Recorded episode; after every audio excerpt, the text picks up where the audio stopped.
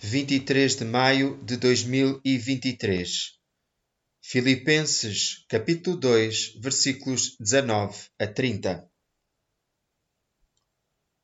Porque não tenho aqui mais ninguém que tenha, como ele, um real interesse por vocês, pois em geral todos buscam os seus próprios interesses e não os de Cristo.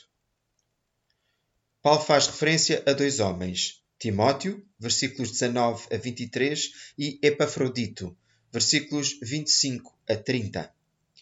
Dois verdadeiros homens de Deus, de caráter provado, versículo 22a, e com espírito de serviço, versículo 22b, prontos a dar a própria vida pela obra de Deus, versículo 30.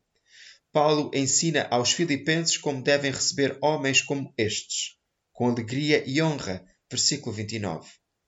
Nos nossos dias também temos homens e mulheres assim. Como é que temos tratado os servos de Deus nos nossos dias? Com alegria e honra? A quem honra, honra. Romanos 13, 7. Honremos sempre aqueles que servem ao Senhor.